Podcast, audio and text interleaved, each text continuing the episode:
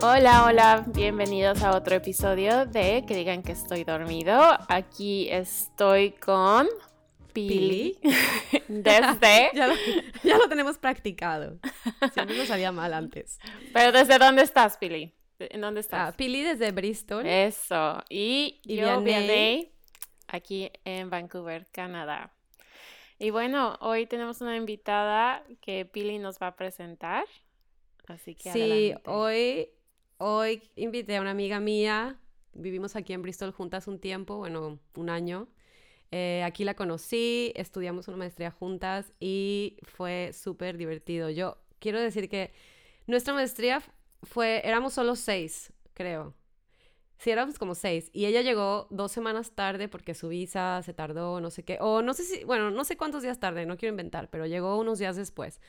Y éramos como, claro, había una persona de China, mm, dos ingleses, no sé, era como una mexicana y otra mexicana. Cuando me dijo una de las, la directora de la maestría, me dijo, ay, viene otra mexicana, dije, no puede ser, o sea, ¿cuáles son las, o sea, seis personas y hay dos mexicanas?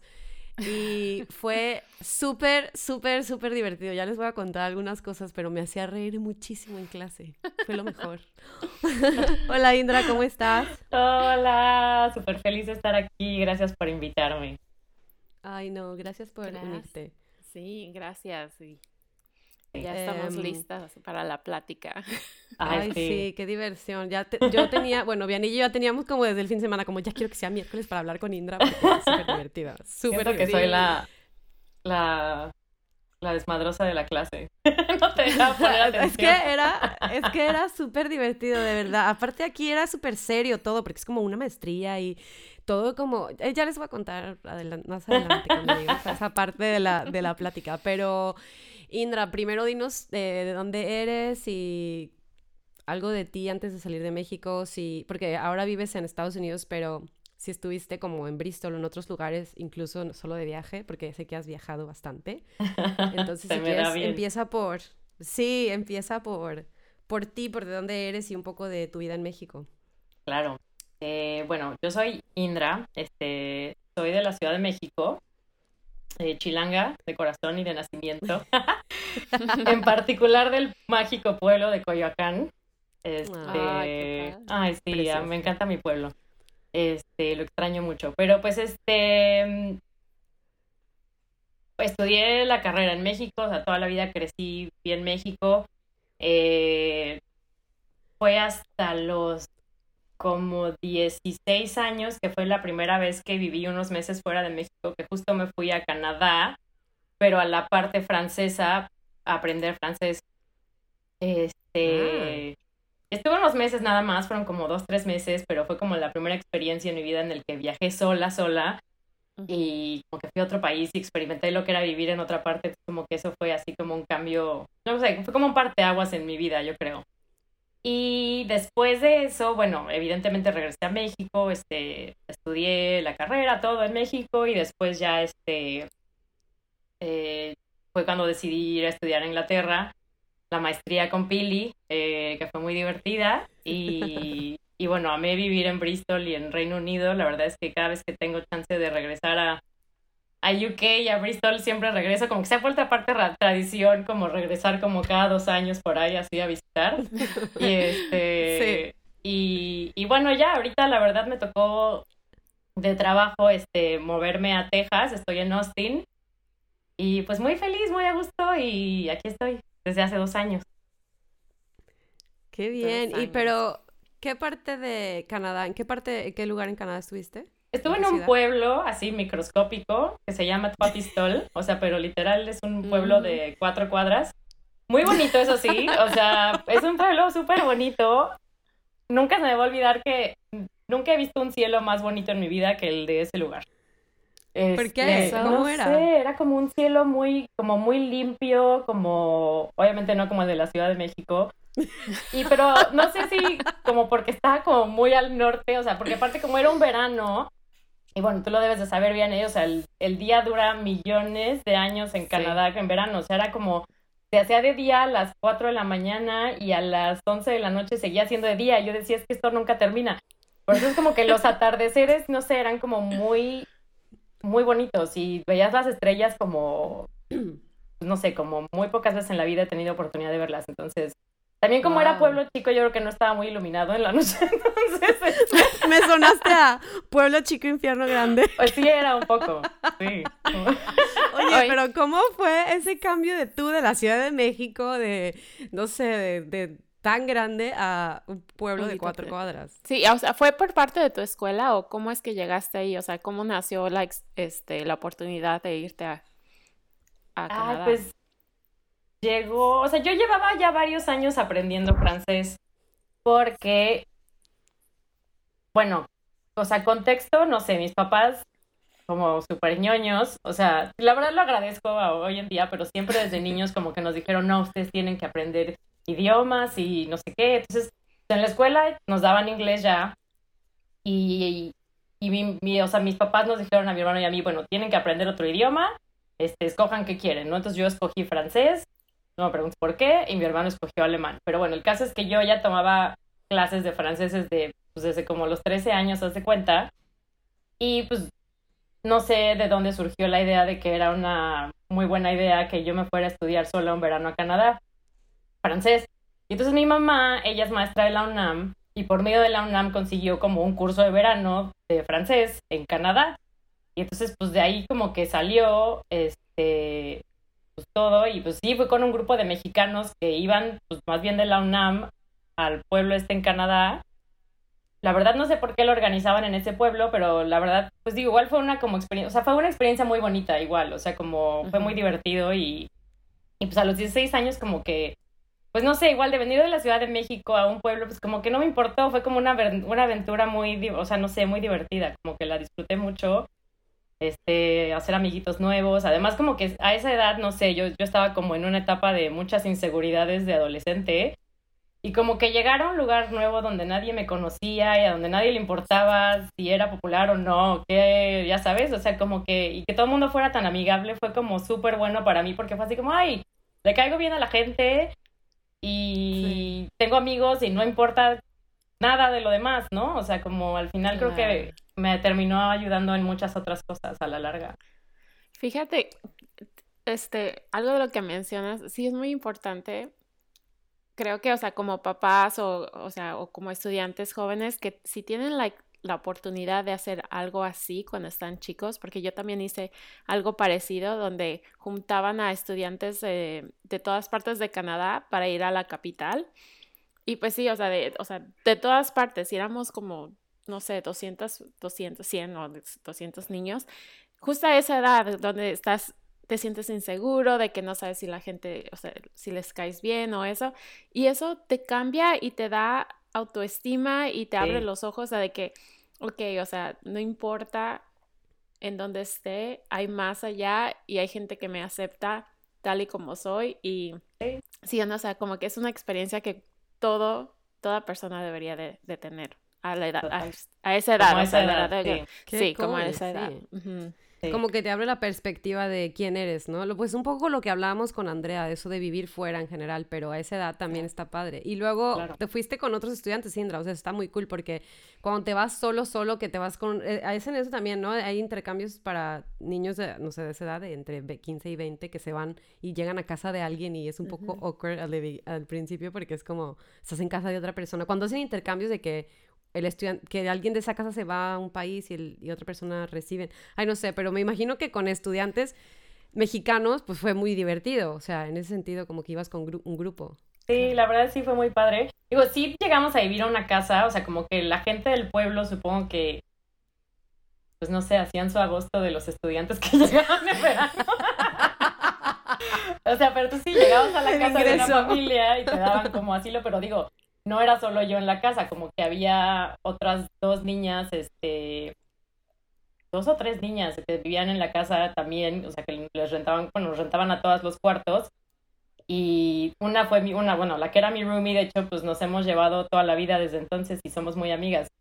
Entonces ah, fue muy divertido. Sí, pero igual, con los mexicanos, me acuerdo el primer día que llegué al pueblo, imagínate yo idiota, ¿no? O sea, llego al pueblo el primer día, nos instalan en nuestras casas todo el mundo dice, ay, sí, vamos a salir al bar local, que pues, el bar local era un bar ahí, ¿no? Pero obviamente yo sigo a todos al bar nunca me pregunté cuál era el número de mi casa, cómo era la calle, la cosa, nada. Entonces, de repente, obviamente, se van todos del bar, me quedo yo con los mexas así, ya sabes, en fiesta.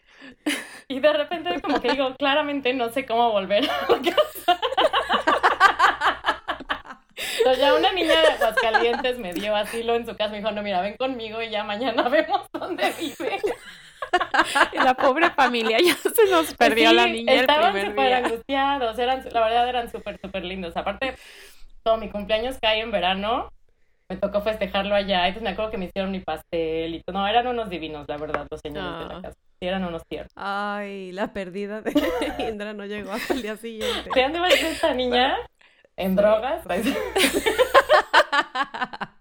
Primer O sea, día. aparte- Ay, no. Sí, el primer día, o sea, ni siquiera te esperaste como tres días del primer día que, hola, ya no llegué. Sí, sí, no. Sí. No fue intencional, pero creo que sí se vio muy mal. Oye, y después de eso, bueno, dijiste que ya la siguiente vez que viviste fuera fue en Bristol, pero también en el Inter viajaste, ¿no? Estuviste, vi- te fuiste como tres meses de viaje. Me acuerdo que me, medio me Sí, contaste. sí, o sea, pues, o sea, siempre me ha gustado mucho viajar, o sea, siempre me ha llamado mucho la atención como conocer lugares. Y sí, como que justo antes de la maestría tuve como una crisis existencial. Y este...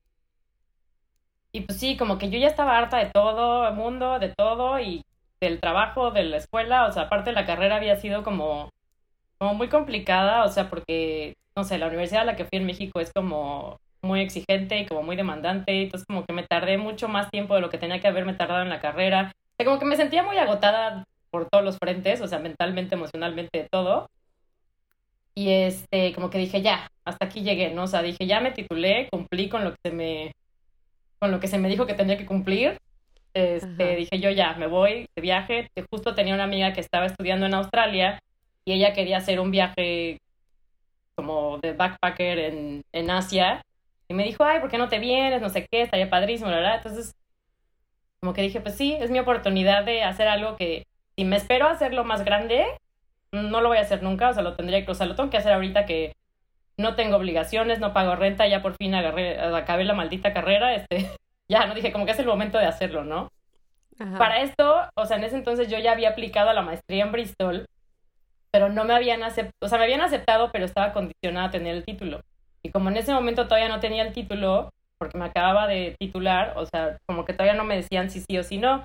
Yo como que, para ese entonces yo ya estaba harta y yo ya había dicho, ay, saben que ya no voy a hacer nada, yo ya me voy a, me voy a viajar porque ya no puedo más con mi vida. Y pues ya, entonces me fui con esta amiga a Australia, a Sydney, y de ahí como que ya nos fuimos de mochilazo a recorrer parte de Asia y estuvimos varios meses allá y la verdad fue una, una experiencia increíble también. ¿Tienes Wow. algún recuerdo en específico que te quedó así muy marcado o algo? ¿Algún momento? Pues muchos, pero yo creo que de mis recuerdos favoritos fue cuando aterricé en Sydney, me dio como un ataque de pánico, o sea, como, como que yo creo que caí en la realidad de qué estoy haciendo, ¿no? O sea, acabo de renunciar a mi trabajo, dejé absolutamente todo lo que estaba haciendo por venir a este viaje, estoy gastándome el dinero que era para la maestría, o sea, ya sé, yo como que caí en la cuenta de un poco de, ya estoy del otro lado del mundo, nunca pensé estar tan lejos de mi casa, ¿qué estoy haciendo, no? Entonces como que me entró como este ataque de pánico casi como de mamá, ven por mí. No. Y me dio, ¿Cuántos te años juro, Ay, hor- eso es horrible. ya sé, tenía como 27 años, no, 26, 27 años, por ahí. Y esto, o sea, no estaba tan bebé, ¿no? O sea, ya estaba grandecita, pero como que me entró como este ataque de... de Ay, no, o sea, como que me cayó el 20 de que no sabía si estaba tomando, si había tomado la decisión correcta haciendo algo así de impulsivo, ¿no? Claro. Pero... Y, y me acuerdo mucho de, ya después como de estar en Sydney, que mi amiga fue por mí al aeropuerto y ya como que todo pasó y tal, este, tengo como un recuerdo muy bonito de estar un día en una playa con ella y otros amigos de ella que también eran mexicanos. Y digo, aparte que me lo estaba pasando muy bien, o sea, pero tengo como este recuerdo de sentir como, como mucha paz y como una liberación que nunca había sentido antes. O sea, como que por primera vez en mi vida, a los 26, 27 años, me sentí libre. O sea, me sentí como, como mi única responsabilidad en este momento en la vida es cuidarme a mí misma, o sea, mantenerme con vida, o sea, estar feliz yo. es todo lo que tengo que hacer, no tengo que caerle bien a nadie, no tengo que cumplir con nadie, la expectativa de nadie, o sea, soy yo y nadie más, ¿no? Es como que fue la primera vez en mi vida que tuve como esa sensación, que fue como súper liberadora en ese momento y, y, yo creo que nunca se me va a olvidar ese, como ese momento. Wow. Sí, es que así debería sentir uno siempre. Exacto. Pero no. Pero la sociedad. Pero no pasa. Hay responsabilidades. Exacto. Ay, em, y bueno, llegó el, llegó el momento en que. ¿Cómo entonces volviste a, a México? Ah, perdón. Nada más, ¿cuántos meses dijiste que estuviste de viaje por, por Asia y, y Australia? Como cuatro meses, yo creo. ¿Y qué lugares visitaste de Asia? Estuvo súper padre. Pues empezamos en Sydney, que era donde estaba mi amiga. De ahí nos fuimos a, a Bali. De ahí creo que nos fuimos a Singapur. Luego hicimos este, Kuala Lumpur en Malasia. Creo que de ahí nos fuimos a Tailandia. Y nuestro plan original era como usar Tailandia como base y de ahí movernos a Camboya, Vietnam, ya sabes, bueno, o sea, como los países que están cerca, este, pero al final, por alguna razón nos dieron como un single entry visa, entonces no podía, no podíamos como dejar cosas y entrar y salir, entonces se echó a perder nuestro plan de ir a Camboya y eso, entonces nos acabamos quedando como un mes en Tailandia, pero fue muy divertido. La verdad que disfrutamos muchísimo Tailandia. De ahí creo que nos fuimos a Hong Kong y ya después de Hong Kong fuimos a la India, bueno, como al norte de la India, porque la India es gigantesco, y estuvo muy padre. Wow, no, un super viaje. Sí, sí, sí. ¿Y no te acuerdas de cosas así, cosas culturales que te quedaste de que, wow, eso es nuevo, interesante, cosas, no sé? Pues es que todo en Asia era como muy nuevo, muy interesante, o sea, no sé, o sea, no sé, no, a mí por ejemplo me daba mucha risa que luego estábamos comiendo en algún lugar, mi amiga y yo, y la gente nos tomaba fotos así, pero como, o sea, pero como escondidas con su celular. Como que decíamos, ¿por qué nos, ¿por qué nos toman fotos? O sea, muy raro, nos daba risa, ¿no? Luego como que, este, no sé, digo, la verdad sí tienen una cultura como, pues digo, sí, muy diferente en muchos aspectos, pero también son como gente tan amable y como tan este, no sé, o sea, como que tienen como, no sé, o sea, como una cultura al servicio y como que, sobre todo cuando te ven extranjero, la verdad, se desviven por ayudar, o sea, son gente súper, súper, súper amable. Eh, no sé, me acuerdo, por ejemplo, en la India, como que la India fue de los países, yo creo que más me llamó la atención como culturalmente, eh, porque o sea, me acuerdo que igual, o sea, nos pasaba que nos tomaban fotos y así, o que la gente te pedía tomarse fotos contigo, que yo decía, qué raro, ¿por qué me piden fotos a mí? Pero me acuerdo de un lugar que estábamos como, no sé, en un palacio así, no sé, súper bonito, súper majestuoso, gigantesco. Y llega como esta familia y me dicen que si me tomo una foto con ellos y les digo, ay, sí, claro, pero entonces me pasan al bebé, así me dan al niño entonces yo lo cargo en la foto, pero yo así como, o sea, no sé, no me puedo dejar de imaginar, ¿sabes? La foto de la familia y yo cargando al niño en su sala. Como y lo tienen ahí colgado. es lo primero que me imaginé, una foto colgada en la pared. sí, o sea, así me lo imagino yo. o sea, no sé, como que me daba mucha risa que como que yo les causara tanta curiosidad, ¿sabes? Este, no sé, o sea, cosas así como que fueron como muy interesantes, este, digo, no sé, seguro puedo hablar de mil cosas más, pero no sé, los centros comerciales en Asia también son una locura, o sea, yo nunca había visto jamás tiendas así, como ese nivel de opulencia y de, y de, pues también como de consumismo, porque era tienda tras tienda, o sea, era como impresionante, ¿no? Eso por un lado. Por otro lado, había cosas que me recordaban muchísimo a México. Alguien lo estaba diciendo otro día en otro de los de sus podcasts. Ajá. Te juro, hubo un momento que estábamos en Tailandia, en Bangkok, y estábamos en un mercado comprando chácharas. Y te juro por Dios que hubo un momento en el que me paré en la calle y dije, es que si no estuvieran los letreros así del tráfico que están en Thai, con las letras estas, que obviamente no son el alfabeto normal, o sea, por Dios podría estar en Río Miscuac, en el mercado, en cualquier lugar, o sea, Sí, o sea, es, podría ser de cualquier esquina de México y no sabrías, o sea, sí. Sí, sí, sí, sí. Eso lo hablamos con Jorge en el, en el, cuando decía que, que fue en Turquía. Sí. Ajá. O que él dice que, que En esto, Rusia, no es, esto no es Moscú, esto es Ecatepec, sí. Sí, sí, sí, cuenta, sí. total. Qué padre. Entonces sí, es como ese shock, pero también al mismo tiempo es como algunas cosas son muy familiares, entonces es como una mezcla muy padre. Ay, qué cool. Y entonces terminas este viaje y cómo fue, Mm, es lo que iba a preguntar, cuando, porque dices que te estabas gastando el dinero de tu maestría, o sea, como que dijiste, ya no me voy a ningún lado, yo ya me voy a viajar y ya, que le den a la maestría. Entonces, ¿cómo Ajá. fue que si al final regresaste a México y si, quisiste- o sea, si se, si se hizo lo de la maestría al final? Pues estaba un buen día en Kuala Lumpur y me llegó un mail diciéndome, este, te acabamos de aceptar a la Universidad de Bristol. Este, avísanos si sí vas a aceptar la oferta, porque ya la, como te digo, ya había aplicado desde antes y la había diferido. Ah, Creo que la había diferido como dos veces ya por el tema del título, ¿no? Pero ya como finalmente me había titulado y tal, ya les había mandado el dichoso título, pero no habían contestado nada, yo dije, ay, pues ya, o sea, yo lo dejé morir ya.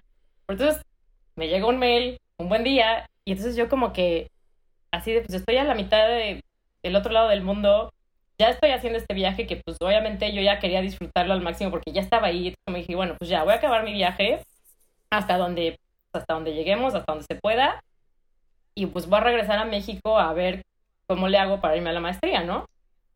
Ya dije, vendo un riñón o a ver qué hago, no, no.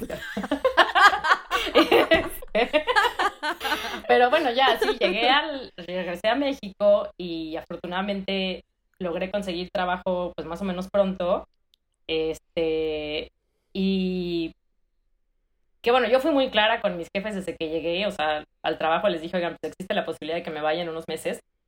No sé todavía qué va a pasar, porque pues tenía como, el proceso de visa, digo, y seguramente tú lo sabes, Pili, porque o tienes que comprobar que tienes como los, o sea, el, dinero para que te den la visa de estudiante. Entonces, como que yo tenía como que hacer mi, o sea, la vaquita primero y juntar todo el dinero para poder aplicar a la visa. Entonces, como que iba a tomarme tiempito. Ay, sí. Entonces, este, pues no sé, llegué a México, me acuerdo que vendí mi coche, o sea, pedí un préstamo, o sea, como que vi de dónde saqué el dinero y pues ya apliqué a la visa, pero por eso también fue que llegué tarde a Bristol, porque como todo, o sea, como que se retrasó un poco porque tenía que conseguir el dinero primero, la visa se retrasó también, entonces llegué un poco tarde. Pero bueno, así fue, o sea, ese fue el proceso de, de cómo al final sí logré irme a Inglaterra a la maestría, que también era un Y- sueño que tenía. Ay, perdón. Sí. No, no, no. es que todos estamos así, al, que- quiero te preguntar, on the edge. Ah, Tú primero. ¿Pueden decir cuál es la maestría que estudiaron juntas? Sí, me acuerdo que cuando decíamos esto la gente decía, uh, wow, y las dos nos volteamos a ver, pues no es tan guau. Sí, sí, sí. La gente no sé qué se imagina, Estudia- sí. Sí, estudiamos antropología social, una maestría en antropología social, y como que la gente era así como, ay, suena súper interesante, y nosotras, uff, ajá. No, O sea, sí era sí interesante, pero era- ¿eh? es muy interesante, pero como que decían, suena muy difícil, y nosotros nos volteamos a ver como, pues, pues, pues no, no, Pues no la sentimos tan difícil. Yo creo que sí era, bueno, ya. Sí, la Eh, gente estaba- como que éramos, éramos cosas modestas, raras. éramos Sí. modestas. No, también no sé, a mí hay gente que me ha dicho así como, ay, pero entonces, ¿qué? O sea, eres como Indiana Jones y yo así como, no, o sea, ese es un arqueólogo, para empezar, no es la misma cosa. Y digo, y no, o sea, obviamente no soy como Indiana Jones. Pero sí hay gente que se imagina cosas que nada que ver. Sí, es que no es un, es, no es un como una área tan.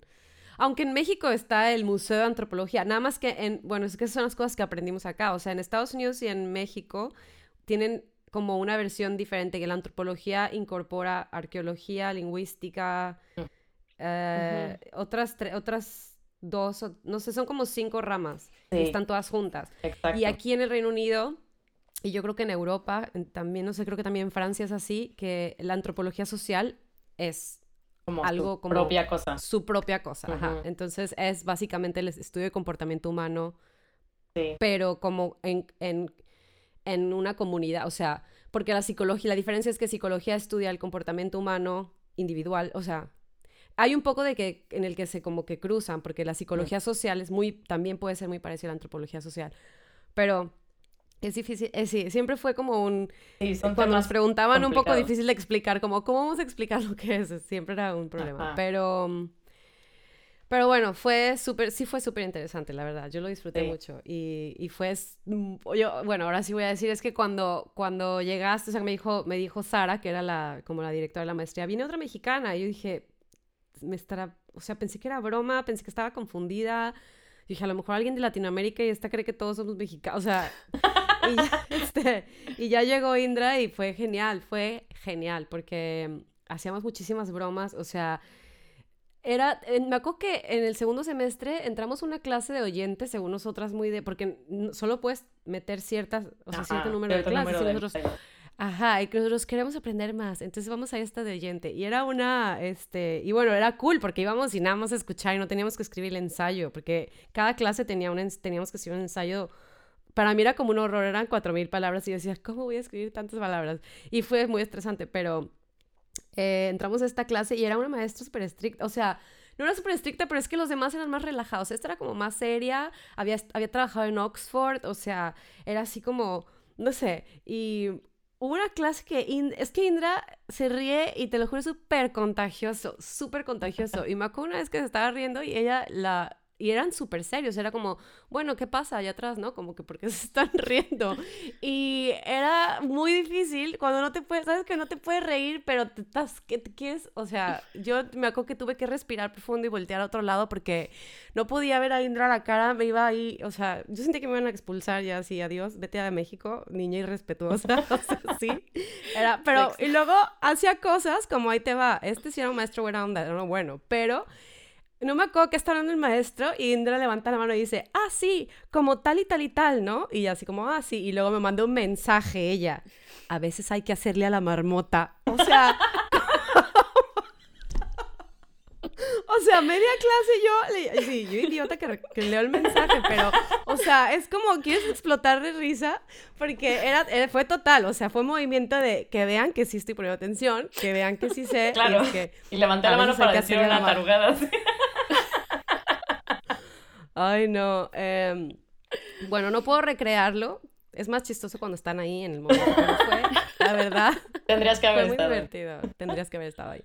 No, sí, fue, lo hiciste mucho más ameno para mí, porque sí fue un, sí fue un año bien ah. difícil. O sea, yo también, a mí, así como dijiste que a ti te dio un ataque de pánico cuando llegaste a Sydney, a mí me dio un ataque de pánico antes de venir aquí. O sea, yo dije, ¿qué estoy haciendo? O sea, yo estudié diseño, yo no escribí ensayos nunca, o sea, y en inglés. Y me acuerdo que llegué aquí y lo hablamos en uno de los bueno, no sé, porque, bueno, quiero todo el mundo que se sepa ahora que una vez grabamos un episodio muy padre y no se pudo, no funcionó. Entonces, no sé si lo dijimos, no sé si lo que voy a decir está en el, en uno de nuestros episodios publicados o no.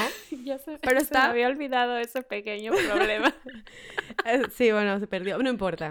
bueno, nos echamos una plática buenísima tú y yo. Sí, al final, al final viene, ay, no se grabó. pero estaba diciendo que cuando llegué yo no entendía nada, porque aparte yo tampoco sabía, o sea, sí sabía inglés, pero no tanto. Indra, Indra sí que sabía, porque Indra estuvo American School toda su vida. pero, yo era... Igual el inglés británico y más de Bristol es diferente, o sea, yo también batallé. No. Yo me acuerdo que una vez Sara, eh, horrible, una clase, o sea, eh, estaba escuchando, le decía, no entiendo nada de lo que dice, o sea, me acuerdo que ella hablaba y yo por dentro decía, ¿qué está diciendo? No sé nada, no entiendo qué estoy haciendo aquí. O sea, fue muy difícil. Y yo grababa las clases y claro que nunca en la vida las volví a escuchar. O sea, ¿quién se va a poner a escuchar una clase? Yo creo que por ahí tengo miles de clases grabadas de... Ay, no, fue muy difícil, quiero decirlo. Es muy chistoso. Eh, ahorita de que, sobre todo por el acento y todo eso, este, siempre me acuerdo de mi mamá. Bueno, yo creo que todos pasamos por esa época de que no entiendes ni maíz, pero nada, estás de que sí, sí, y con los ojos en blanco. ¿Qué me está diciendo esta persona? No sé qué está diciendo, pero tú, sí, sí, ya. Y el clásico de que si vas con alguien, no, sí, sí, y ya después, ¿qué dijo? No, pues no sé, no. Pues, no, y ya nada más ruegas que lo que está diciendo, la respuesta correcta o apropiada sea sí, porque, si, porque muchas veces yo he dicho que sí a cosas que en realidad alguien está diciendo, ay, qué mal esto, ¿no? Ah, sí, y es no, y o... ¿Puedo contar esta historia? ¿Cuál? Sí, cuéntala. Una no vez cuál, que dijiste sí sin saber que, a qué, Al fotógrafo, madre mía. Sí, sí, sí, en Tofino, madre mía. Creo que Laura me rescató. Sí, Laura te rescató, una amiga de la primaria porque la primera vez que vino Pili a visitarme, vino con otra amiga, o sea... Ay, que estuvimos juntas. Sí, que estuvimos juntas.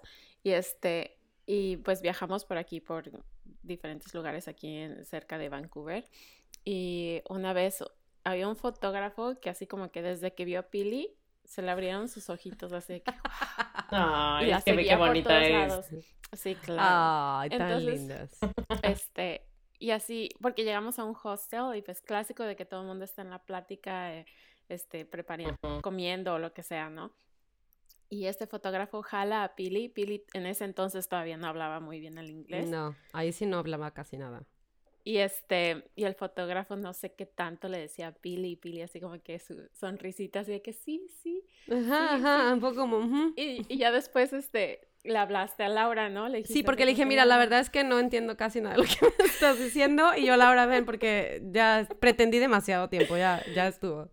Y Laura, porque Laura sí es muy directa, así. Y lo primero, o sea, en cuanto el fotógrafo dijo lo que le estaba diciendo a Pilar, la cara de Laura cambió completamente. Y dijo, no, no. No, y le dijo, y me dijo, y dijo como, si ella te entendiera, te aventaría el café en la cara o algo así súper dramático.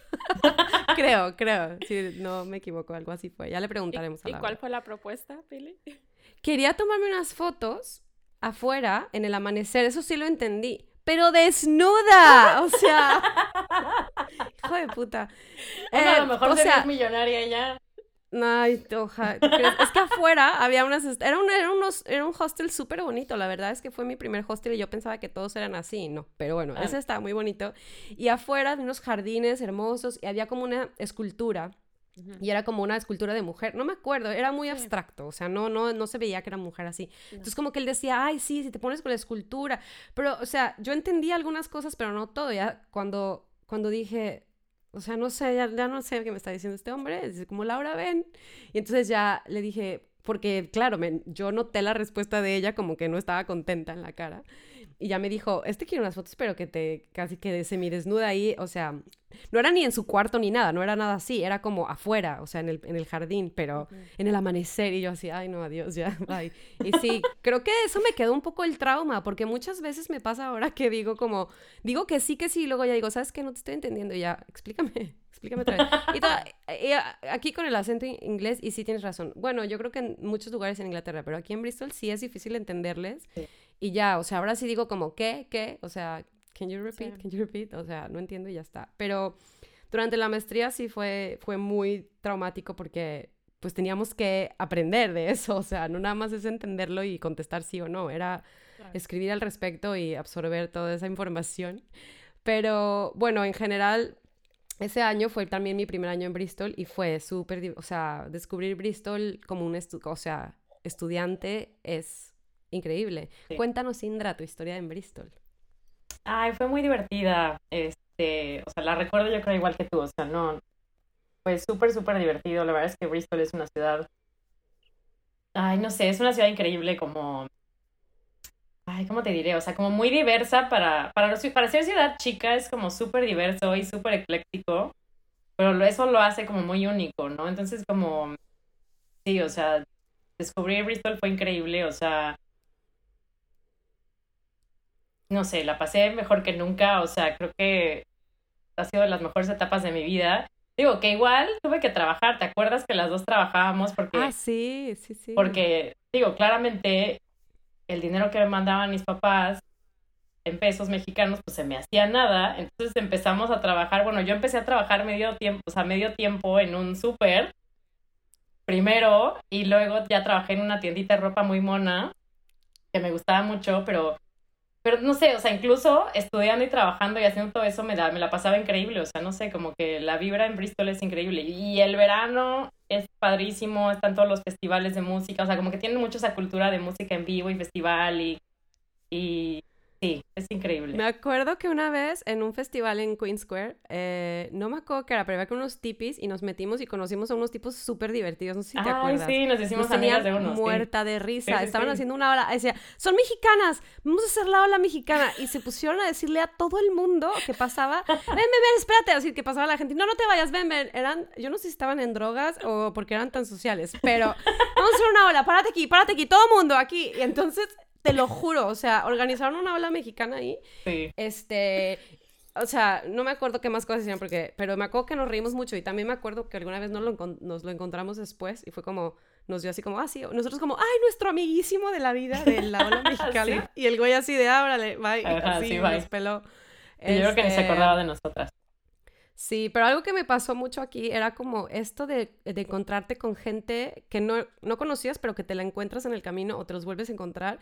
Y como yo no, en Guadalajara yo no, a pesar de que es mucho más pequeño que la Ciudad de México, nunca me pasa, o sea, es muy raro, pues, o sea, te encuentras gente que conoces, pero como que veas la misma cara de un tipo que te cruza en el camino y que digas, yo me acuerdo que decía, yo ese güey lo conozco, o sea, yo no sé quién es ni cómo se llama, pero yo lo he visto muchas veces y eso era para mí genial. Me acuerdo que Indra eh, bajó el Tinder, o lo voy a, no es nada. Cuéntalo, cuéntalo. Bajó el Tinder y este me Cuando se me juntó el mandado. Sí, sí, sí.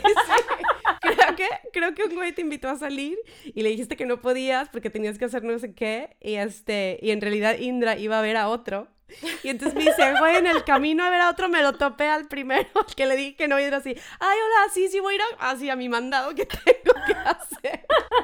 Y yo, es un problema, es un problema sí, tener este, citas grande. para Sí, sí. Pueblo chico infierno grande, pero sí, este, también me acuerdo que en eh, hay un festival de, eh, bueno, como muchos, pero en julio hay un festival, el, Festival San Pauls, que son, es un como Afro-Caribbean Festival. Y me acuerdo que, claro, no hay señal, no puedes, o sea, no puedes, es súper difícil hablarle a alguien porque está todo saturado. Y yo tratando de buscar a Indra, ya después me enteré que Indra, no sé cómo, no sé qué hiciste, como que te la pasaste muy bien, mucho mejor que yo, ¿no te acuerdas? No. ¿No? ¿Qué hice? Yo dije, ella nos va a contar una historia muy cool ahorita. En el Festival de San Paul's, ¿no? Porque me acuerdo que al día siguiente dije, te estuve hablando, te podía conectar. Y tú, ay, sí, terminé no sé dónde, en un... ¿no? No. No me acuerdo, pero fue muy divertido seguro. Sí. Bueno.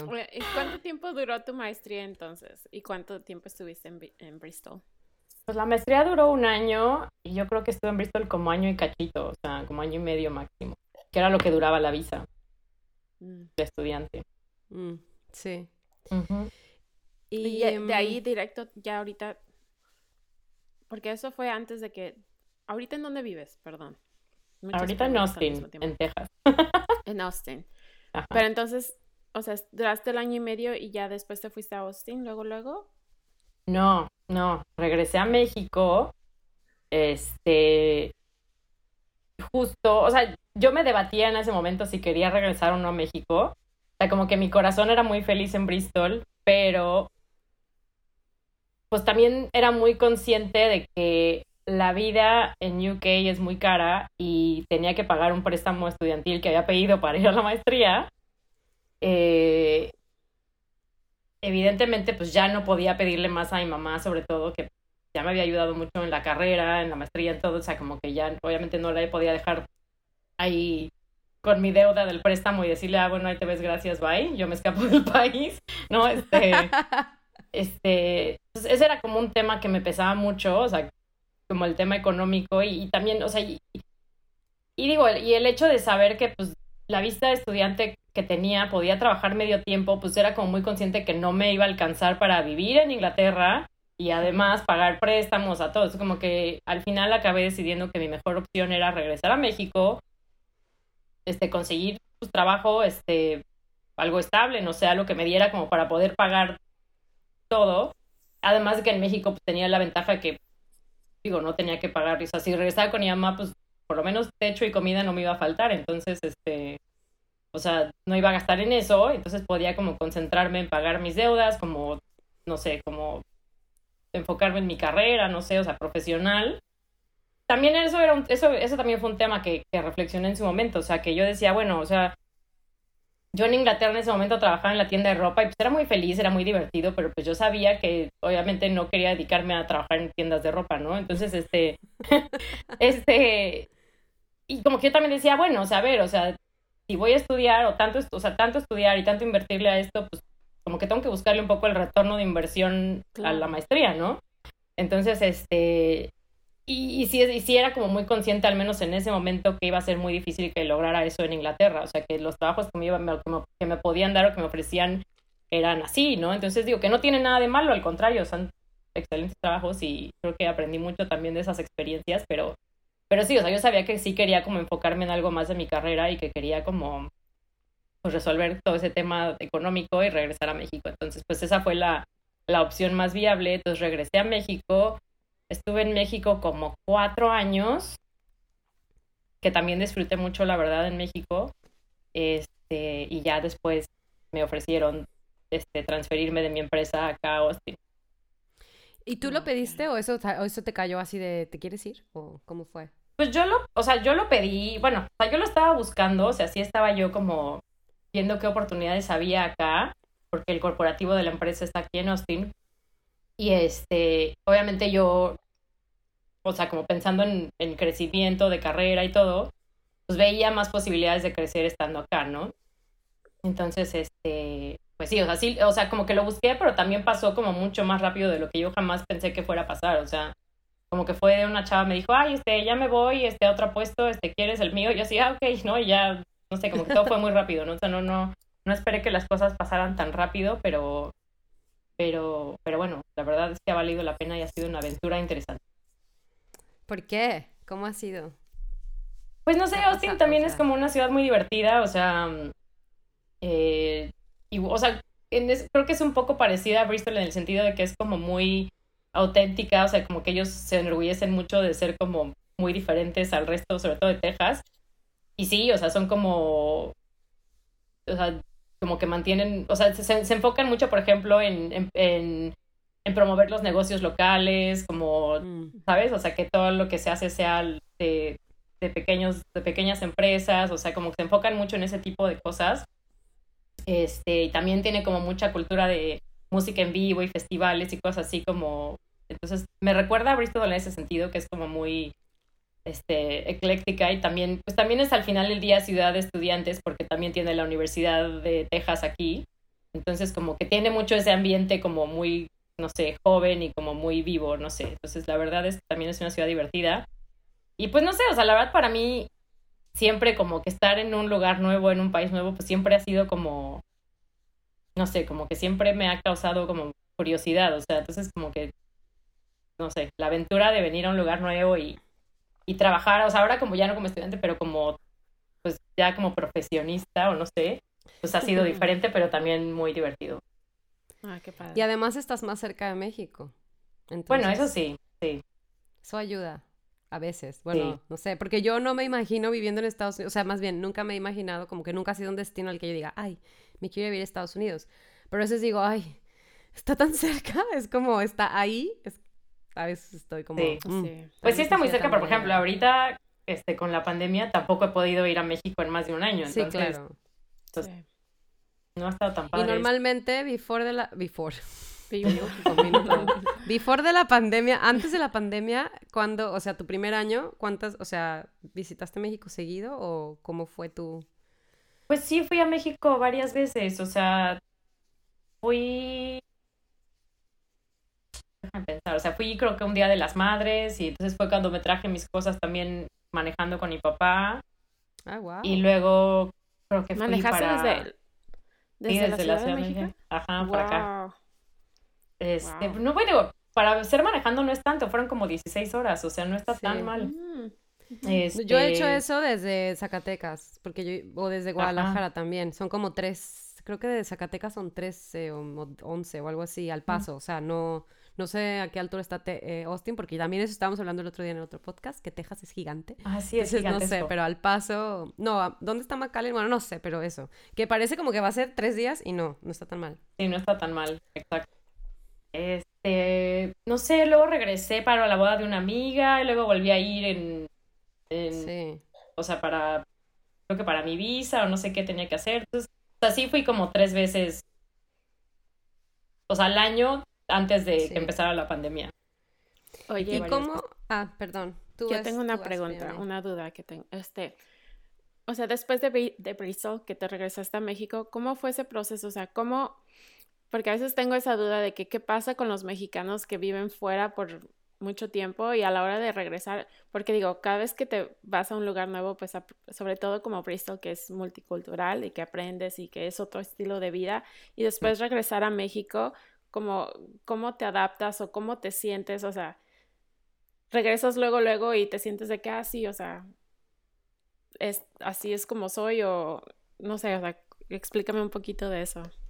Sí, no, sí es un proceso de adaptación interesante. O sea, digo, sí, o sea, sobre todo los primeros meses, cuando regresé a México, creo que pues me costó trabajo como, o sea, no adaptarme porque al final del día llegas y llegas a tu casa, llegas a todo lo que conoces, entonces como que no es desconocido, pero al final del día, o sea, llegas y la realidad no es la misma como la dejaste, o sea, tus amigos pues ya hicieron otras cosas mientras tú no estabas, este, se casaron, tuvieron hijos, lo que sea, este, a veces me pasaba que llegaba y decía, híjole, ¿cómo llego a este restaurante? Y digo, no sé, era una idiotez, pero como que estaba a dos cuadras de mi casa, pero decía, es que ya no me acuerdo, o sea, ya cambiaron el sentido de esta calle, entonces ya no me acuerdo cómo, cómo llegar ahí, o sea, o sea, cosas como sencillas del día a día que a veces ya no me acordaba dónde estaban o cómo eran, o sea, así se te olvidan y a veces, pues sí, las cosas cambian, ¿no? Pero, pues yo creo que, o sea, o sea, lo más difícil al principio fue eso, o sea, como un poco como adaptarme a la, o volver a la realidad con, o sea, cuando todos los demás pues hicieron su vida mientras tú no estabas, eh, pues creo que fue como la parte más complicada. Eh, no, o sea, la verdad es que no, no sufrí como en temas de, o sea, sí extrañaba Bristol, pero no, o sea, no sé, o sea, y, digo, cada vez que regreso a Bristol, siento que Bristol es como mi casa, o sea, no lo dejo de sentir así como que sí lo llevo en mi corazón, pero no, o sea, no sé, o sea, nunca sentí como, ay, este, ya no soy de México, o sea, como que yo llegué, me tomé, tomó un ratito, pero me adapté bien, o sea, aparte siento que empezar a trabajar y como que tomar una rutina de vida me ayudó mucho como a, pues como ya, como encarrilarme otra vez en, en la vida y como la vida normal. La vida Godín es, no, es Exacto, la vida Godín me llevó a la paz, a la paz mental, no, no es cierto. Pero, sí, iba a decir a la paz mental y luego a la desestabilidad mental, pero por mi caso, hablo por mí, no por ti, sino No, pero sí pasa también, te desestabiliza a veces la vida Godín. Porque hay un, hay un podcast que me encanta que se llama Mandarax, que son, ay, por cierto, se los recomiendo mucho a todos los que quieran escuchar. bueno, me gusta mucho escuchar podcasts en español porque es, escuchar el acento y escuchar las bromas y, no sé, me relaja el, alma. Y hay uno que se llama Mandarax, que es de ciencia, es un podcast de ciencia y lo hacen dos biólogas, una es del DF y una es de Guadalajara, pero viven en el DF las dos. Bueno, una bien Valle de Bravo.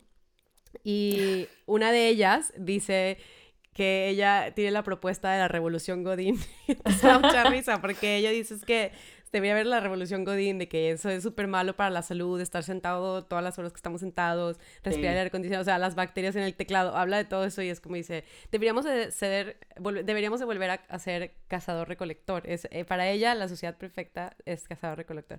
Bueno, según me acuerdo. Pero ya, es que siempre que escucho Godín me acuerdo de la revolución Godín y es como, yo la tengo pendiente, la tengo pendiente, ya pronto me voy a revolucionar.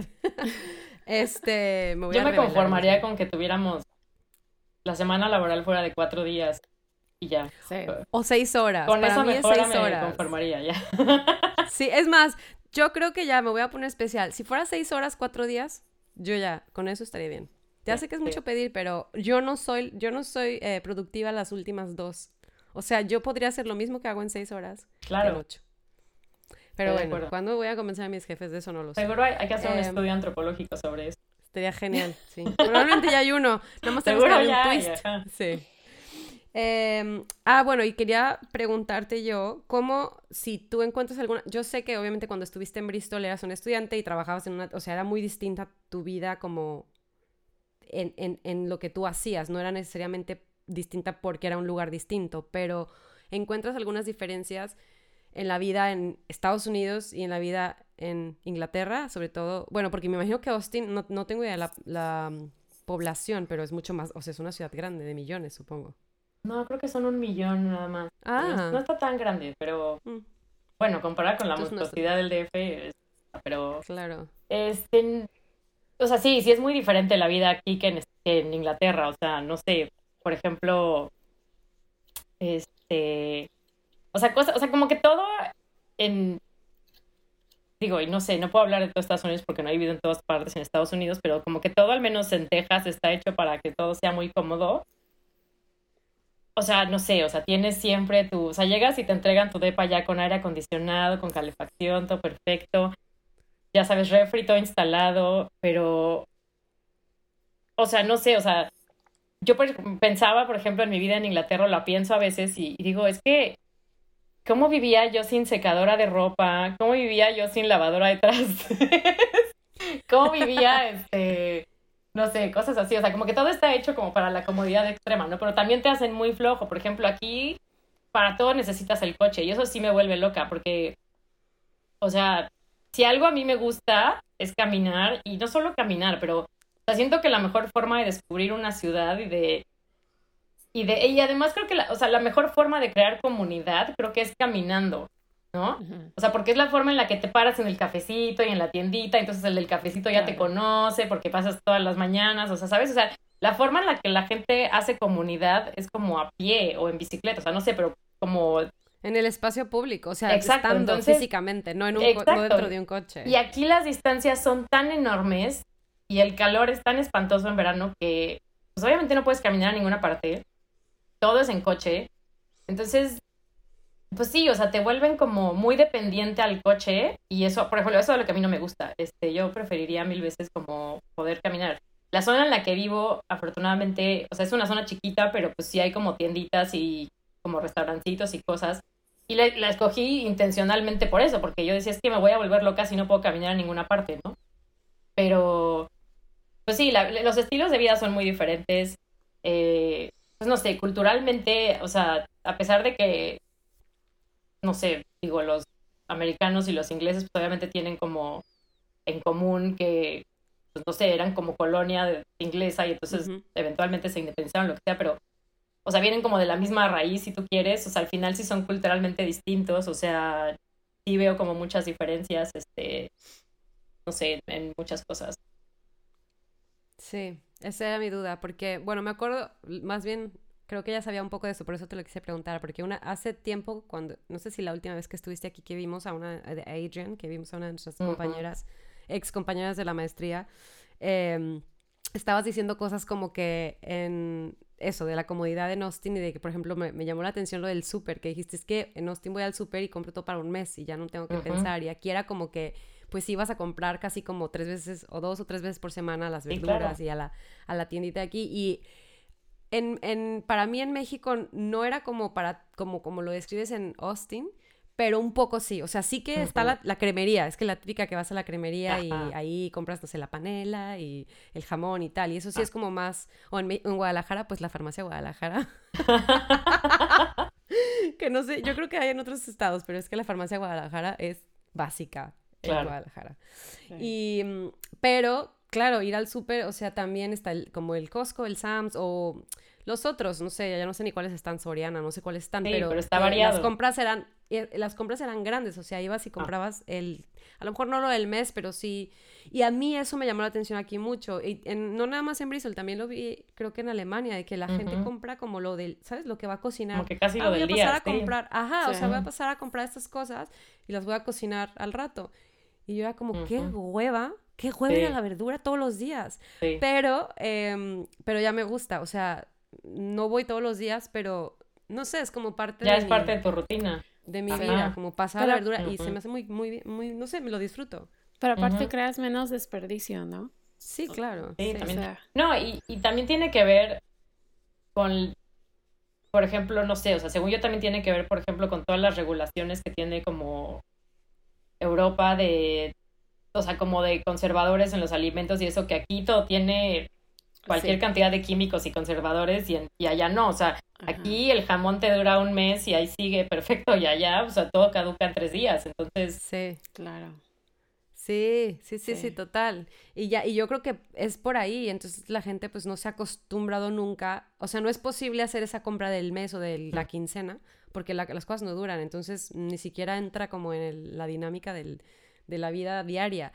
Em, pero bueno, también a mí, digo, yo vivo a literal dos minutos de mi trabajo y aquí hay una verdura, o sea, está la verdura aquí al lado, o sea, todo me queda muy cerca. Yo nunca, yo creo que nunca viví en, no sé, no quiero decir nunca porque no me acuerdo, pero no, no había sentido esa cercanía con el espacio público y es algo de lo que estabas hablando ahora, de caminarlo, porque a veces me acuerdo donde viví, viví 10 años en, en Guadalajara en un departamento y ahora pienso en las distancias, por ejemplo, la cremería o tal, y me acuerdo que se me hacían muy lejos, o sea, era muy floja para caminar. O sea, no me apetecía nada caminar nunca, era como me voy en el carro.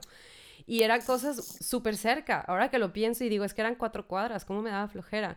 Y alguna vez también platicamos esto tú y yo, Indra, no sé si te vas a acordar, con en, el tiempo que estábamos estudiando, de que eh, nos estamos hablando, creo que el sexual harassment, como de este... Eso te iba a decir, ajá. ¿Cómo es esto en español? El acoso. Eh, acoso, el, acoso.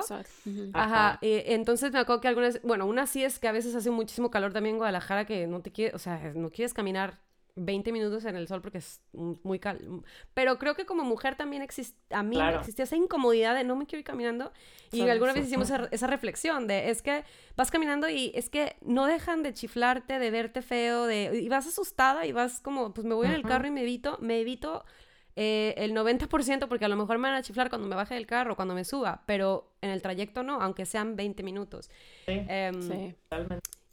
Y eso también, bueno, eso quedó, como un paréntesis, pero em, claro, no sé, aquí a mí al principio se me hacía raro eso de ir a la verdura varias veces a la semana, pero ya no y, y claro, hay más convivencia con la gente que vive cerca de mí, aunque no los conozca formalmente, pero como mm. que los ubico y eso ya hace como más familiar el, em, el pues tu, tu, tu, tu, barrio donde vives. Y, ahora te iba a preguntar, ¿dónde tú vives son como, es como cotos o como edificio de departamentos?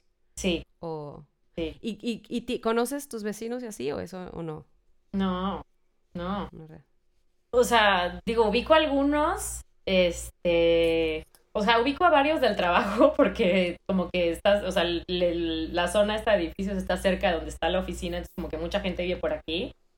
Y digo, sí ubico de vista a algunos vecinos que he visto como salir y entrar de sus casas, pero, o sea, no pasa que te digan hi, good morning y ya, o sea, no te, o sea, más de eso no interactúas. Digo, algunos los ubico, te digo, de vista, pero, pero realmente no los conozco. No sé bueno, no, yo tampoco, o sea, no quiero decir que aquí todos son amigables, porque también vivo en un edificio y, o sea, sí los ubico, pero nadie es, no, o sea, no, hay unos que ni hola dicen, o sea, mi hermana cuando viene a mi es como... Así, sí. Mi hermana es como, hi, hi, y yo así, de aquí no dicen hola, ni te, o sea, ni te molestes o no te ofendas. O sea, es, es, chistoso porque a pesar de que afuera en la calle la gente es más, o sea, que es más, hay más comunidad, aquí en el edificio no. Por eso tenía la curiosidad, porque pensé, a lo mejor allá contigo es al revés, la gente en el edificio se saluda. No. no, mucho, o sea, algunos sí, otros no, pero... Mm. No.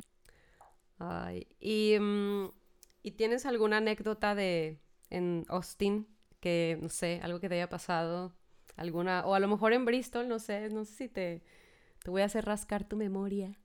Eh, eh, no sé, algo chistoso o, no sé, algo que resalte.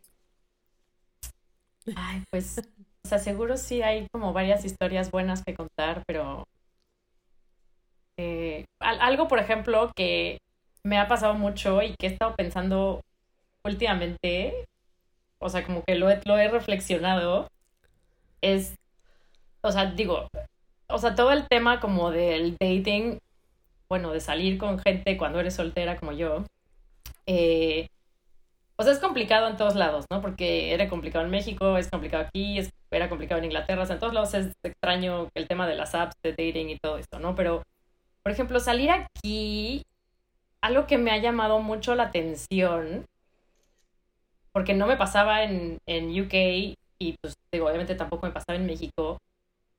Pero, y digo, no sé si soy yo, pero van varias veces que me pasa que, por ejemplo, salgo con alguien y de repente me dicen cosas como, no sé, me dicen alguna tontería de México como, sí, te gustan los tacos y te gustan el, no sé, las chimichangas. Y yo así en mi vida pero una chimichanga, no sé qué es eso, ¿no? Pero bueno, o sea, te dicen cosas así como que ellos creen que son mexicanas, pero tú como que les dices, ah, sí, está, está padre, ¿no? O sea, como que les das el avión. Pero entonces, este, me salen como con comentarios como tipo, ay, perdón, a lo mejor te ofendí, pero es que solo soy un tipo blanco y como que no sé lo que digo, ¿no? Entonces, como que cada vez que me sacan esa frasecita de I'm just a white boy, o, ¿sabes? O sea, es como, o sea, como me suena como uno, me estás diciendo esto porque me estás informando que tú eres blanco, pero yo no, ¿no? Y dos, o sea, decir que eres un niño blanco es como código para decir que eres un pendejo, ¿no? O sea, o sea, ¿sabes? Sí, como que ya se esconden detrás de esa excusa. Ajá, exacto. Esconder la, ignorancia. Este, ajá. o sea, como su forma de decir, soy un, soy un idiota ignorante, es su forma, o sea, es decir, ay, perdón, soy un niño blanco, discúlpame. Y es como, güey, ni eres niño, tienes 38 años, ya sabes, o sea, basta. Claro. Y, o sea, no sé, como... ¿Sabes que Eso me llama mucho la atención y nunca me ha pasado más que aquí. Qué chistoso. Fíjate que a mí también, o sea, bueno, ya no, no he socializado en casi dos años, pero este, pero sí, o, sea, es cierto de que aquí me ha pasado mucho de, de que, ay, los tacos, o sea, los estereotipos, los Ajá, los estereotipos, ajá. Los estereotipos mexicanos siempre te los mencionan de que esto, el otro, o este, y cuando viví en Europa, realmente no me pasó eso, o sea, es de que México, me encanta México y te hablan, o sea, a veces hasta me contaban cosas que yo no sabía de México, así como que, oye, ok, wow, o sea, no sé, o sea, no sé si la gente tiene más curiosidad de aprender de culturas y eso que en Estados Unidos y Canadá, porque realmente sí me, me han pasado muchos comentarios así como tú dices aquí en Canadá. Sí, yo creo que es como que lo abordan de una manera distinta, porque yo he hablado con gente aquí que no sabe nada de México, o sea, que hasta me dicen, ¿y hablas mexicano? Por ejemplo, si había alguien que no sabía que hablamos español, ¿no? Entonces, como, entonces ya no hablamos, pero la forma en la que lo preguntan es como cuando, no sé, yo muchas cosas no sabía, como no sabía que existía Bahrein, por ejemplo, que era un país hasta que conocí a alguien de ahí, o, ¿sabes? O sea, no sé cuál es el idioma que hablan en en la India, o sea, no, o sea, no puedo, bueno, sí sé, pues, pero hay otros, otros, e, en la India sí, por mal ejemplo, pero hay otros países en los que no me sé cuál es el idioma que hablan, entonces, claro. pero la forma en la que tú abordas tu propia ignorancia, ¿sabes? Como decir, bueno, no sé, o hablan, hablan esto porque es, es, normal pensar, ah, pues en Inglaterra hablamos inglés, en, en México hablan mexicano, ¿no? O sea, no es como... Entonces creo que en una sí me ha tocado cosas como a ti, Vianney, de que a mí me han dicho, ay, en México esto y esto, y yo como, uff, no tenía idea, o sea, me estás hablando de mi país, no sé, pero también gente que no sabe y simplemente la forma en la que lo dicen. O por ejemplo, me ha tocado lo de la chimichanga a mí también, ¿eh? Pero me dicen, oh, oh, oh, sí, o sea, es que es como, ay, pero no como, ¿has comido chimichangas o te gustan? Es como, ay, me encantan las chimichangas, ¿no? Como asumiendo que son mexicanas. Y entonces como que no sé si es mi cara o mi expresión, pero dicen, ah, o no es eso, ¿no? O sea, a lo mejor ya estoy con cara de enojo de, ¿qué es esa puta chimichanga? No, pero, pero ya digo, no, bueno, eso es Tex-Mex, o sea, tienen que entender que... Pero al final de cuentas, creo que sí es como la, la forma en la que sí, sí, tienes un buen punto. Y qué chistoso que dijiste de que eres un pendejo, o sea, de niño blanco, porque yo pensaba que ibas a decir, ah, pues utilizan lo del white, I'm only a white boy para justificar su ignorancia, ¿no? Como, o sea, pero no, sí, o sea, tú lo llevaste a un, nivel más profundo, o sea, no, más profundo, porque la forma de justificarte es justificar que eres un pendejo, o sea, bueno, me hiciste reír, me hiciste reír mucho.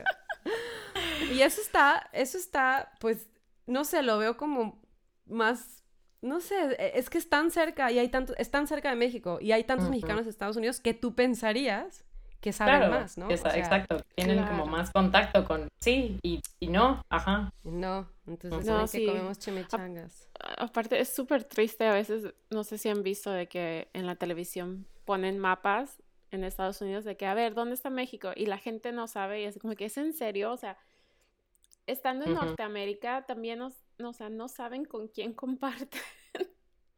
con quién colindan, ajá. Ajá. Claro. Entonces, sí, o sea, como que no sabe ni siquiera dónde termina su propio país, porque no es, no, es como dime dónde está México, es dime dónde termina Estados Unidos, porque del otro lado es donde empieza México, o sea... Claro, bueno, y seguro tampoco saben dónde termina Estados Unidos para el norte y dónde empieza Canadá, o sea, no lo dudaría ni un segundo. sí, y eso, bueno, algo interesante en Texas es eso, que Texas es un país bastante, pues... Un país, ¿eh? Es, un, estado, perdón.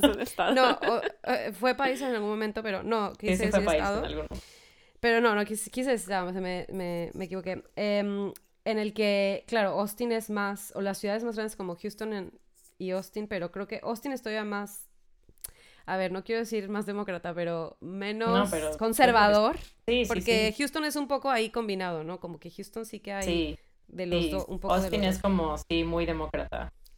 Pero eh, en general Texas es como súper, es que no quiero decir súper white, pero súper conservador, como de esto de, eh, no sé, sobre todo como en el en las ciudades más pequeñas, como en el countryside, de que la gente es de white supremacy, pues, o sea, entonces, eh, no sé, ¿tú has viajado por Texas además de Austin o no has tenido como oportunidad de...? Pues un poco, o sea, no, no he viajado mucho, pero bueno, no sé, o sea, sí he tenido como chance de, digo, no sé, ir a Houston, San Antonio, cosas que están más o menos cerca en carretera, porque además lo que, justo lo que decían hace rato, que Texas es enorme, o sea, manejar Texas es una enormidad, entonces, pues sí, o sea, me ha tocado como ir a lugares más o menos cerca, eh, y sí, lo que dices es cierto, o sea, tú vas por las carreteras y, y, y sí te das cuenta de, pues, de la gente que hay como mayoritariamente en Texas, ¿no? Y la, las preferencias políticas que tienen y todo eso, así es muy fuerte.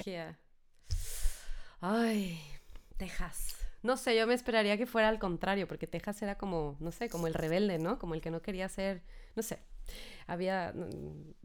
Pues siguen teniendo como en su mente esa cultura de que ellos son eso, ¿no? O sea, es como parte de la identidad de Texas, como decir, ay, nosotros, este, siempre, o sea, no sé, fuimos independientes, pero somos diferentes a todos los demás de Estados Unidos. O sea, sí, sí tienen como mucho esa ideología en su identidad, pero pues al final del día no sé, o sea, a mí no me... A mí no me convence.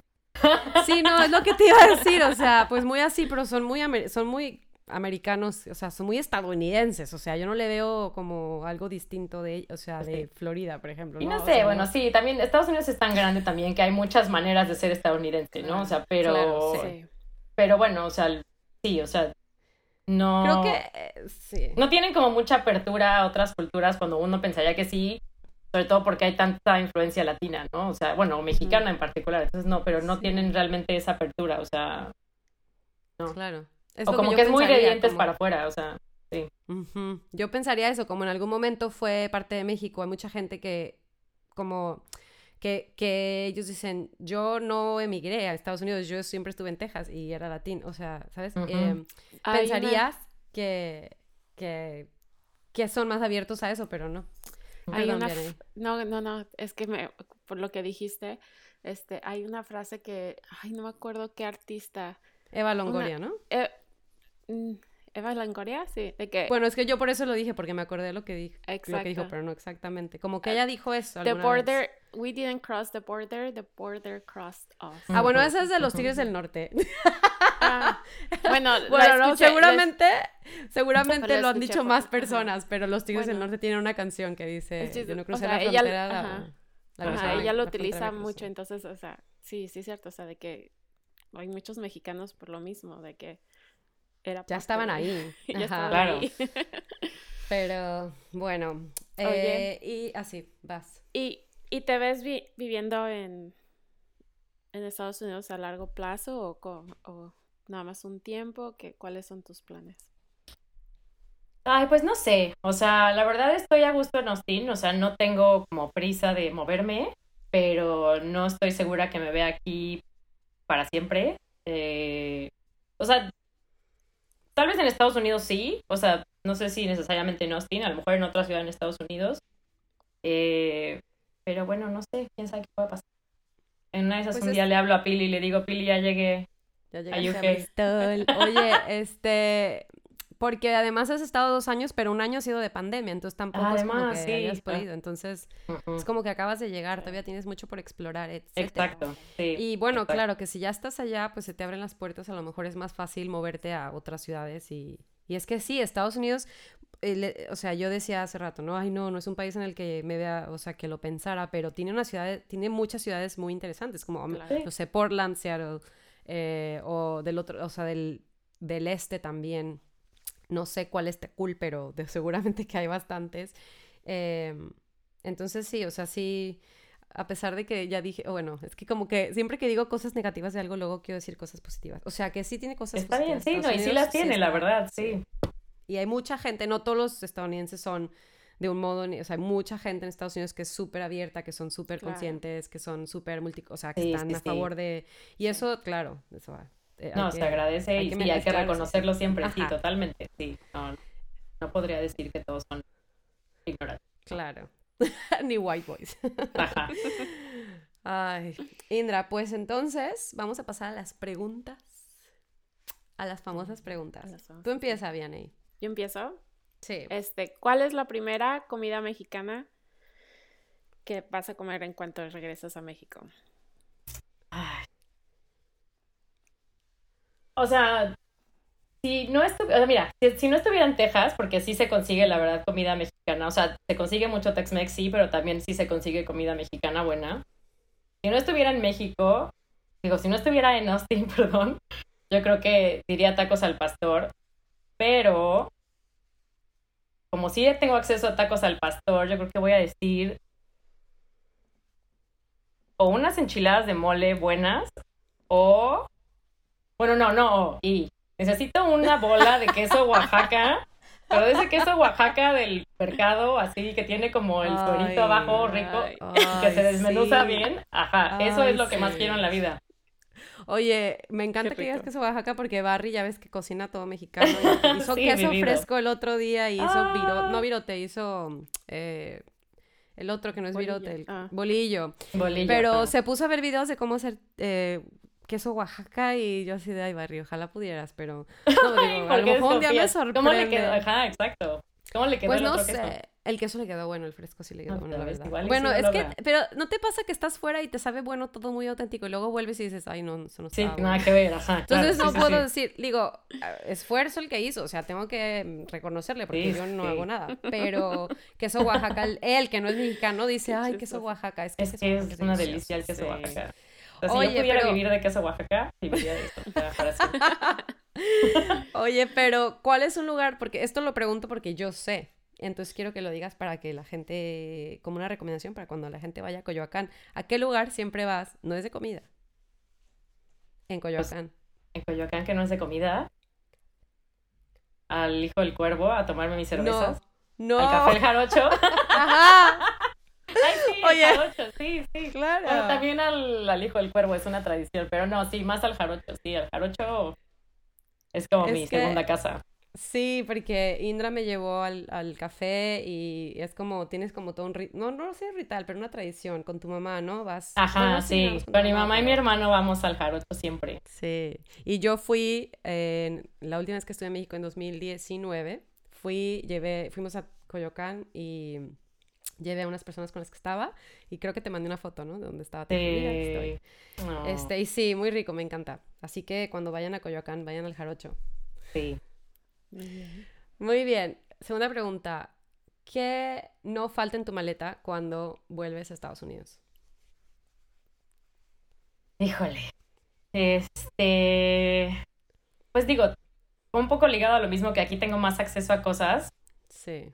Pero lo que siempre traigo, yo creo, son. O sea, últimamente me ha dado por traer como tortillas de nopal y churritos de nopal, porque aquí no los consigo. Mm. No he probado las tortillas de nopal. Tengo tantas ganas. Son muy buenas, o sea, ¿sabes? O sea, es como tortilla normal, pero aparte es más light, entonces muy buenas. Entonces siempre me traigo mis tortillas de nopal y las congelo y las voy sacando así como de una forma. Como Andrea, Andrea con las de harina. Oye, pero las de nopal, eh, ¿hay algo de maíz en la tortilla o es Algunas traen mezcla, sí, o sea, traen ah. como una mezcla de harina de como de de, de maíz. de maíz, perdón, sí, ay, Dios mío y, harina de nopal, o sea, que algunas son o sea, de nopal. Hay harina, existe la harina de nopal como tal. Pues sí, como que lo hacen polvo y entonces lo hacen tortilla. Porque mm, yo me acuerdo cuando yo estaba chica había unas tortillas de nopal, pero eran horribles. O sea, era como un nopal, o sea, eran horribles. No era nada bueno. O sea, era un nopal. Pues yo creo, no sé, me sabía asqueroso. Pero te estoy hablando de hace más de 20, hace 20 años a lo mejor. No, pues yo creo que las han mejorado, pero sí, sí, están buenas. Sí. me traigo eso siempre. Siempre traigo dulces, o sea, mis pelones, pulparindos, este. Yam, yam. ¿Y queso Oaxaca, no? No pues es que no, porque es perecedero y no sé si ni siquiera me lo dejen pasar. Sí. No sé cómo traerlo. Te lo, llevas en la pancita. Mejor, exacto. ya comido. Adentro de un globo así.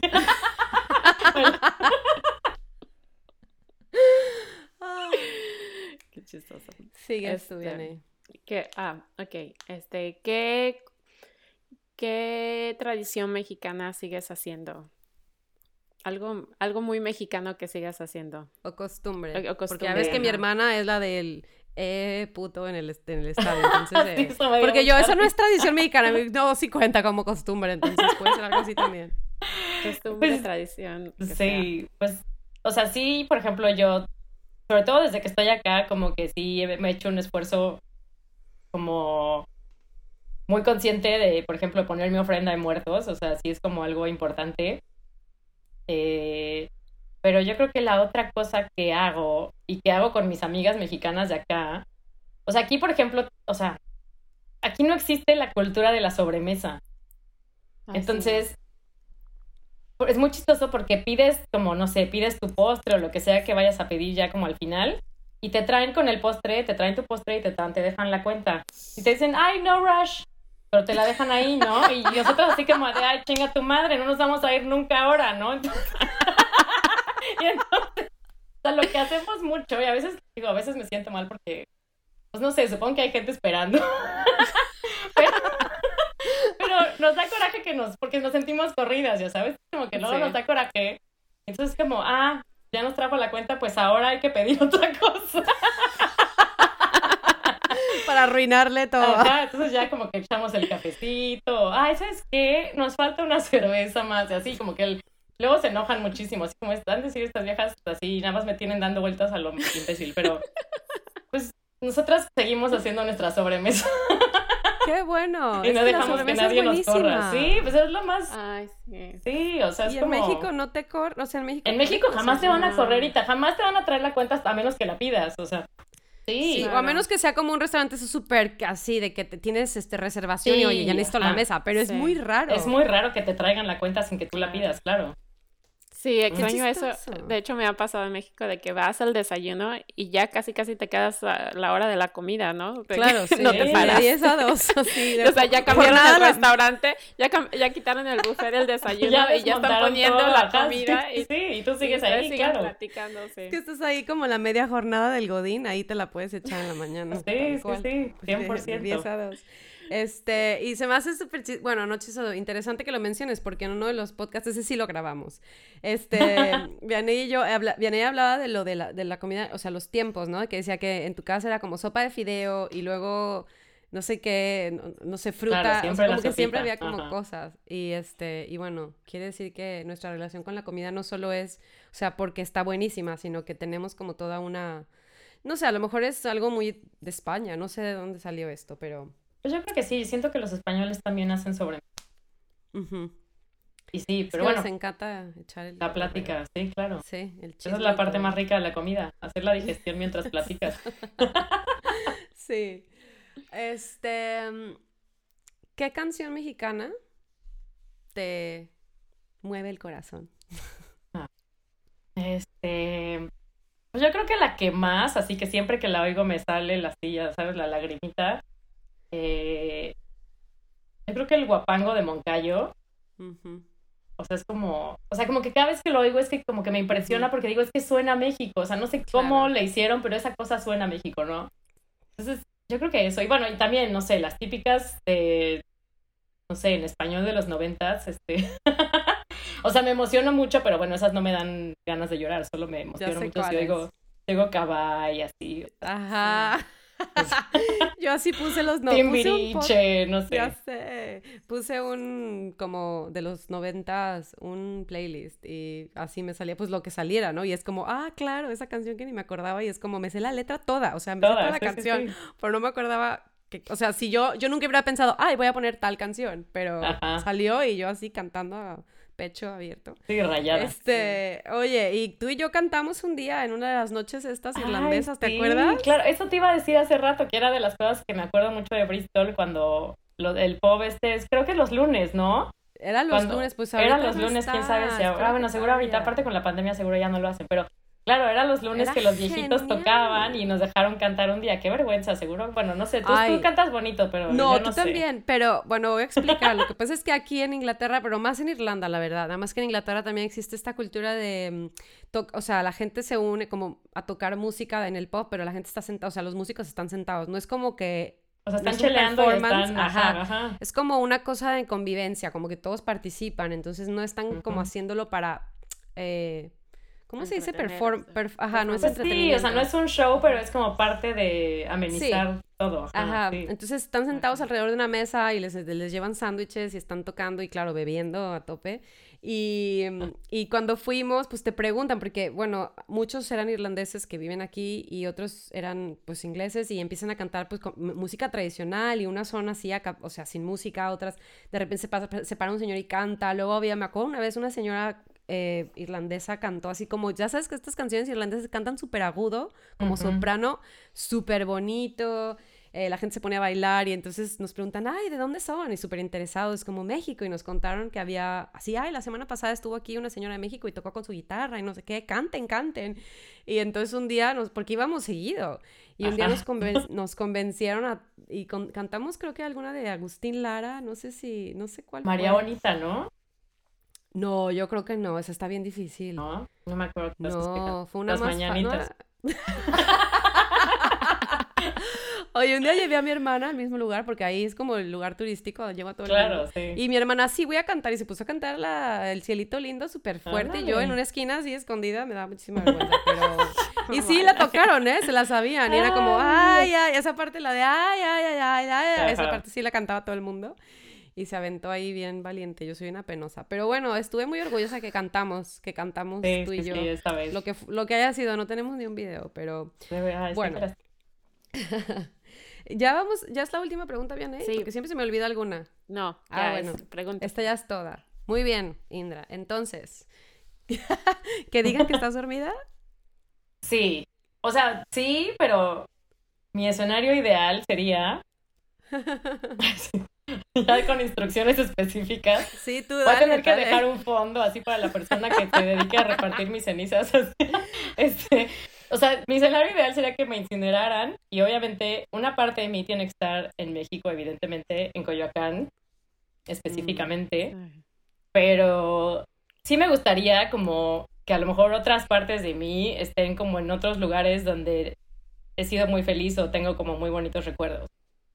Por ejemplo, Como Bristol yo creo que sería un lugar donde me gustaría Dejar algo. dejar algo exacto. Oh. Ah, qué bonito. Sí. Oye, y en Coyoacán hay un lugar en específico que dijera, si, si, te, de- si te dejaran así, de vamos a plantar un árbol con parte de tus cenizas, ¿hay alguna placita, alguna, un parque o algo en Coyoacán que te... así, o tu Mm. casa, o... No, no, en mi casa no. Este, no, qué hueva. No, pues, o sea, yo creo que por donde está los- la fuente de los coyotes estaría padre porque pues ahí están los bares y los restaurantes, como que así mi espíritu ahí. estaría ahí como, Che, de party. ajá, claro, o sea, Pero la fiesta nunca sí. acabe. Ay, qué cool, eso me gusta, me gusta. Sí. Qué bueno. Qué- Otra México, o sea, Ah. bien. Ay, Indra, pues muchísimas gracias por platicar con nosotros Ay, hoy. no, gracias a súper ustedes. cool. me encantó Mm, platicar con ustedes. Muchas Sí, gracias por invitarme. Igualmente. No, de No. qué. Y bueno, no dijimos, pero nuestro Instagram es durmientesmx, arroba durmientesmx. Yo y mis Este- arrobas, que me encantan. También lo que se me ha olvidado comentar de que deberíamos decir, si alguien conoce o si tienen ganas de contar su historia, que nos contacten por ya sea Instagram, sí, un mensaje en Instagram y ya. Sí, mándenos especialmente hombres, porque tenemos muchas mujeres en nuestro podcast, que no tiene nada de malo, pero podemos balancear. Falta Así que, representación. hombres, manifiéstense. Mm. bueno, un beso Bueno, a pues, todos. Esperamos que lo hayan disfrutado y hablamos pronto. Gracias. Bye. Bye. Bye.